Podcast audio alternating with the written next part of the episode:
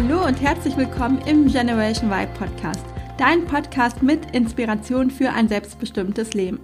Mein Name ist Juliane Rosier, ich bin Wirtschaftspsychologin und Gründerin der Y Academy und freue mich riesig, dass du in den Podcast reinhörst. Du bist hier richtig, wenn du die Nase voll hast von einem 0815 Leben und du dich danach sehnst, dir dein Leben so zu gestalten, wie du es dir erträumst. Genau dazu erwarten dich viele Tipps und Inspirationen sowie spannende Interviews mit Personen, die genau das bereits geschafft haben. Heute ist eine ganz besondere Folge, denn der Podcast hat heute einjähriges Jubiläum. Ich kann mich noch ganz genau erinnern, als ich die erste Folge aufgenommen habe. Zufälligerweise war das auch bei meinen Eltern und ich sitze jetzt auch wieder dort. Das war eine recht spontane Idee damals, vor der ich auch ein bisschen Bammel hatte, muss ich sagen. Und ich habe mir dann in einer Hauruck-Aktion ganz schnell ein Mikrofon geholt, beziehungsweise weil ich das auf die Schnelle gar nicht bekommen habe, nur ein USB-Headset. Und dann habe ich mich abends hingesetzt und die erste Folge aufgenommen. Ich war zum Glück alleine zu Hause, denn es brauchte ein paar Anläufe, bis ich die erste Folge im Kasten hatte und ich war total nervös. Gleichzeitig hatte ich aber ein angenehmes Kribbeln in mir und ich wusste, dass der Schritt richtig ist. Denn jetzt gibt es den Podcast schon ein Jahr und ich konnte durch ihn schon, ja, wahnsinnig viel lernen. Vor allem natürlich, was die Technik betrifft, von der ich vorher überhaupt gar keine Ahnung hatte. Ich durfte spannende Interviewgäste kennenlernen und mich vernetzen. Und ich hoffe natürlich vor allem, dass du für dich, sofern du den Podcast schon länger hörst, schon das ein oder andere mitnehmen konntest und dass ich für dich einen Mehrwert geschaffen habe. Mit dieser kurzen Einleitung möchte ich dir Mut machen, dass auch du deine Träume anpackst. Lass dich von nichts und niemand abhalten und schon gar nicht von deiner eigenen Angst oder Nervosität, solange du in dir auch nur das kleinste Zeichen wahrnimmst, dass du auf dem richtigen Weg bist. Das Thema der heutigen Folge ist digitales Nomadentum. Für viele klingt es wie das ganz große Glück und zu schön, um wahr zu sein. Die Welt zu bereisen, leben zu können, wo man möchte und dabei von unterwegs aus auch noch Geld zu verdienen. Egal ob auf Bali am Strand, in den Bergen beim Roadtrip durch Australien oder in Südamerika. Traumhaft, oder? Ist es auch. Und es gibt sicherlich gute Gründe, ein solches Leben anzustreben. Fest steht aber auch, nicht für alle Menschen. Denn auch das digitale Nomadentum hat natürlich wie alles im Leben Vor- und Nachteile und du musst bestimmte Voraussetzungen erfüllen, um damit erfolgreich zu sein. Welche das sind und was das Leben als digitaler Nomade auszeichnet, das erfährst du in der heutigen Folge. Also, lass uns am besten direkt starten. Falls du den Begriff digitale Nomaden noch nie gehört hast, möchte ich dir erstmal erklären, was sich hinter dem Begriff überhaupt versteckt. Ganz vereinfacht gesagt sind digitale Nomaden Menschen, die ortsunabhängig leben und ihr Geld online, also im Internet, verdienen. Das heißt, sie können von überall von der Welt aus arbeiten und wenn sie möchten, das ganze Jahr um die Welt reisen. Müssen sie aber nicht, denn sie haben jederzeit die Wahl, wo es sie gerade hin verschlägt und von wo aus sie arbeiten möchten. Das klingt für viele natürlich verlockend nicht jeden Morgen in das gleiche Büro fahren zu müssen, um dort von ja, 9 to 5 einer Arbeit nachzugehen, egal ob bei Regen oder bei schönem Wetter, egal ob viel zu tun ist oder wenig, egal ob privat gerade vielleicht etwas Wichtiges ansteht oder uns auch einfach nur mal nach einem Tag Auszeit ist. Es gibt demnach viele Menschen, die ein Leben als digitaler Nomade anstreben. Doch letztendlich muss man auch sagen, setzen nur relativ wenige dieses Vorhaben dann auch wirklich in die Tat um. Das hat aus meiner Sicht zwei Gründe. Zum einen ist nicht jeder Mensch von seiner Persönlichkeit beziehungsweise auch von seinen Eigenschaften her schlichtweg dafür geeignet. Zum anderen hat dieser Lifestyle natürlich auch Nachteile, die man in der anfänglichen Euphorie nicht übersehen sollte. Auf beide Punkte möchte ich mal näher drauf eingehen und nehmen wir jetzt mal den ersten Punkt, den der Persönlichkeit. In der Praxis erlebe ich, dass viele Menschen, die vom digitalen Nomadentum hören und den Lifestyle attraktiv finden, sagen, hm, das klingt toll, aber ich kann gar nichts, womit ich im Internet Geld verdienen kann. Ich glaube, diesen Satz kennen viele digitale Nomaden, wenn nicht sogar die meisten. Denn am Anfang kann man sich oft nicht vorstellen, wie das überhaupt funktionieren soll und man kann sich auch nicht vorstellen, irgendwelche Kenntnisse zu haben, die man online anbieten kann, wenn man jetzt natürlich nicht gerade von Haus aus eh in dem Bereich arbeitet. Vielleicht ist man auch nicht technikaffin und kennt sich im Online-Bereich überhaupt nicht aus.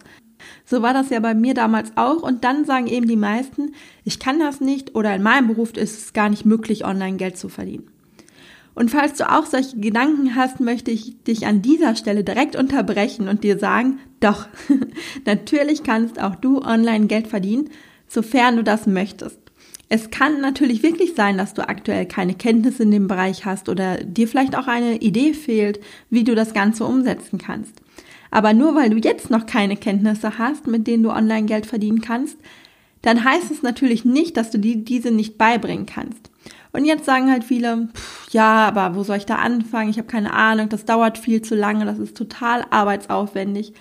Ja, aber ich sage dir, ich bin der festen Überzeugung, dass sich jeder von uns, also auch du, alles beibringen kann, unabhängig von dem jetzigen Bildungshintergrund, von den jetzigen Erfahrungen, sofern die Motivation dahinter groß genug ist. Das ist natürlich die Hauptvoraussetzung.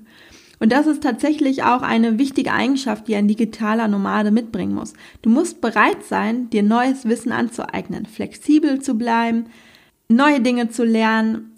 Du musst einfach insgesamt sehr, sehr lernwillig sein. Es hilft dabei natürlich, wenn du jemand bist, der grundsätzlich sowieso neugierig ist und gerne lernt. Es gibt ja Menschen, die haben einfach Spaß daran, sich mit neuen Dingen zu beschäftigen. Und das ist natürlich sehr, sehr vorteilhaft in dem Beruf. Das ist, ja, wie gesagt, aus meiner Sicht eine ganz wichtige Kerneigenschaft, denn wie du selbst weißt, ist das Internet oder die Online-Welt allgemein sehr schnelllebig und wir sind gezwungen, uns immer wieder anzupassen, dazu zu lernen und uns mit neuen Trends auseinanderzusetzen. Du brauchst daneben auch eine große Portion Disziplin, Durchhaltevermögen und musst dich selbst motivieren können. Klar, denn die große Freiheit, die du als digitaler Nomade hast, ist auf der einen Seite natürlich das Nonplusultra, kann aber manchmal auch sehr herausfordernd sein, da du auch auf einmal keine festen Strukturen und auch keinen Rahmen mehr vorgegeben hast. Weil wenn du angestellt bist, dann bekommst du ja deine Aufgaben quasi zugewiesen und du weißt in der Regel genau, von wann bis wann du arbeiten musst. In den meisten Fällen von 9 to 5 oder eben in einem anderen Arbeitszeitmodell, aber der Rahmen ist einfach vorgegeben. Wenn du jetzt aber selbstständig und noch dazu ortsunabhängig bist, musst du dich komplett selbst organisieren. Und das ist am Anfang vielleicht gar nicht so einfach, ähm, diese Umstellung mitzumachen. Und dann muss man sich eben auch schon mal selbst in den Hintern treten zu können, damit man hinterher nicht in den Urlaubsmodus verfällt und nur am Strand liegt. Denn gerade wenn man jetzt ortsunabhängig ist und dann wirklich an so tollen Orten ist wie ähm, auf Bali zum Beispiel und es immer schönes Wetter ist, dann ist es natürlich auch für den einen oder anderen schwer, sich da vielleicht zusammenzureißen und jetzt diszipliniert am eigenen Business zu arbeiten. Ich bin aber der festen Überzeugung, wie gesagt, dass wenn man das wirklich möchte und man sein Herzensthema gefunden hat, für das man brennt, all das erreichen und sich auch alles beibringen kann. Aber die Motivation dafür muss natürlich gegeben sein. Denn wenn du jetzt bei dem Gedanken daran schon denkst, ach nee, eigentlich bin ich froh, dass ich eingearbeitet bin und nicht mehr viel lernen muss, also ich möchte das gar nicht, dann wird es natürlich schwierig, bis hin zu, ja, ich würde fast schon sagen, unmöglich. Denn das A und O eines Selbstständigen ist es sowieso, sich kontinuierlich weiterzubilden. Und das gilt aber noch viel stärker für digitale Nomaden, denn gerade im Online-Business verändert sich alles rasend schnell und um da am Puls der Zeit zu sein und zu bleiben, muss man wirklich permanent dranbleiben. Denn das bringt ja, oder es reicht einfach nicht, sich einmal die Kenntnisse anzueignen, sondern es ändert sich einfach so schnell, dass wir permanent wirklich dabei bleiben müssen. Aber, und das möchte ich an dieser Stelle auch betonen, gilt das natürlich auch dann, wenn du angestellt bist und deinen Job gut machen möchtest. Ich glaube, heutzutage ist da sowieso kein Job mehr davon verschont, aber im Online-Geschäft sind die Veränderungen wahrscheinlich noch ein bisschen schneller und extremer als woanders. Du musst auch jemand sein, der sich, ich sag mal, durchbeißen kann. Denn es gibt natürlich auch immer wieder mal Herausforderungen, die dir begegnen werden. Vor allem, und das höre ich immer wieder von digitalen Nomaden, die Bürokratie wie Krankenversicherung, Steuern etc. Denn für den Fall, dass du dauerhaft on the road und dich in Deutschland abmelden möchtest, kommen natürlich jede Menge Formalien und auch Entscheidungen auf dich zu, die du treffen musst. Denn wir wissen alle, Deutschland das Land der Bürokratie, aber auch in vielen anderen Ländern ist es eben gar nicht so einfach, wenn man äh, nicht zu den Einheimischen zählt und sich da wirklich erstmal informieren und irgendwie durchboxen muss. Auch der fehlende Austausch zu Gleichgesinnten kann eine Herausforderung sein, wobei ich dazu sagen muss, dass es natürlich viele Netzwerke und Gruppen inzwischen gibt, wo man sich mit anderen digitalen Nomaden vernetzen kann. Ganz vorneweg möchte ich in diesem Zusammenhang die DNX nennen, ohne jetzt so viel Werbung machen zu wollen, aber DNX steht für Digitale Nomadenkonferenz und das ist ein Event in Berlin, aber auch in anderen Ländern, wo sich einmal im Jahr digitale Nomaden und solche, die es werden wollen, treffen. Gründer sind Markus Meurer und Feli Hagarten und sie haben es geschafft, eine wirklich große Community aufzubauen und eine Plattform zu schaffen für einen offenen Austausch untereinander. Und ich finde es sehr beeindruckend zu sehen, wie die Community wächst und wächst, was einfach zeigt, wie viele Menschen von diesem Lifestyle inzwischen angezogen werden und damit auch sehr erfolgreich Geld verdienen. Also du siehst, auch wenn man dann keine direkten Arbeitskollegen mehr hat, gibt es genug Möglichkeiten, sich mit anderen auszutauschen und zu vernetzen. Ja, das waren jetzt erstmal so einige Eigenschaften, die man als digitaler Nomade mitbringen sollte. Aber was aus meiner Sicht viel wichtiger ist, ist, dass du dich fragst, ob dieser Lifestyle wirklich mit deinen Motiven im Leben zusammenpasst und wie du dein Leben als digitaler Nomade gestalten möchtest. Und das ist dann nämlich der zweite Punkt, den man eben beachten sollte, bevor man sich dafür entscheidet, digitaler Nomade zu werden und den ich vorhin ja schon kurz angesprochen habe, nämlich, dass diese Art zu leben natürlich auch Nachteile hat, die man vielleicht in der Anfangseuphorie nicht bedenkt. Und das sind eben zum Beispiel deine Motive im Leben. Deine Motive im Leben beschreiben, was du wirklich brauchst, um von innen heraus motiviert zu sein und um langfristig glücklich sein zu können. Und wenn es für dich zum Beispiel das Wichtigste ist, so viel Zeit mit deiner Familie, also zum Beispiel mit deinen Eltern zu verbringen, wie irgendwie möglich, kann es eben sein, dass dieses Leben gar nicht zu dir passt. Denn wenn du das ganze Jahr durch die Welt reist, wirst du deine Familie nicht so oft sehen können, wie du es dir vielleicht wünschst. Aber Vorsicht, denn digitales Nomadentum heißt ja jetzt auch nicht per se, dass man seinen Wohnsitz in Deutschland zwangsläufig komplett aufgibt und nur noch auf Reisen ist. Ja, das ist eine Möglichkeit, aber das ist natürlich kein Muss, denn ortsunabhängig zu sein bedeutet ja nicht, es tatsächlich auch 365 Tage im Jahr auszunutzen, sondern manchmal reicht ja vielleicht auch einfach schon ein, ja, ich könnte, wenn ich wollte. Denn auf der anderen Seite kann es natürlich umgekehrt auch sein, dass das digitale Nomadentum gerade auch deshalb sehr gut zu dir passt, weil du dann sogar noch mehr Zeit mit deiner Familie verbringen kannst. Und da kommt es jetzt eben drauf an, wie du dein Leben als digitaler Nomade gestalten möchtest. Dir ist es vielleicht gar nicht so wichtig, das ganze Jahr zu reisen und dich im Ausland aufzuhalten, sondern hast dann durch die Ortsunabhängigkeit die Möglichkeit, mehr bei deinen Eltern zu sein und mehr Zeit mit ihnen zu verbringen. Und natürlich jetzt nicht nur mit deinen Eltern, sondern auch mit deiner eigenen Familie, falls du schon eine hast. Denn es gibt auch super viele digitale Nomaden, die das zusammen mit ihrem Partner machen oder mit ihrer Partnerin oder sogar auch schon Kinder haben. Bei mir selbst ist es zum Beispiel so, dass ich jemand bin, der wirklich sehr, sehr gerne reist und es liebt, neue Orte und Länder zu entdecken. Ich glaube, das habt ihr auch inzwischen schon mitbekommen. Aber ich habe für mich auch festgestellt, dass ich eben nicht das ganze Jahr unterwegs sein möchte und auch super gerne einfach mal zu Hause in Köln bin und auch jemand bin, der es zum Beispiel genießt, eine eigene Wohnung zu haben. Für mich ist das in dem Fall überhaupt kein Ballast, sondern ich genieße das sehr. Das liegt unter anderem daran, dass ich auch total gerne Gastgeberin bin und es liebe, Freunde oder Familie zu uns nach Hause einzuladen, für sie zu kochen und alles schön zu dekorieren und einfach, ja, einen tollen Abend gemeinsam zu verbringen.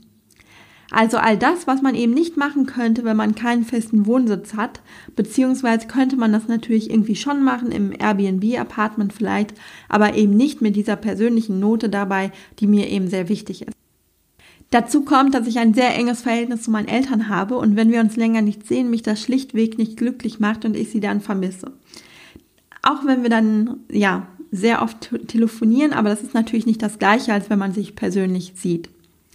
Da meine Eltern aber nicht in Köln wohnen, war es damals, als ich angestellt war, teilweise auch schon herausfordernd, sie regelmäßig zu besuchen. Also regelmäßig war natürlich schon möglich, aber eben nicht so oft, wie ich es mir vielleicht gewünscht hätte.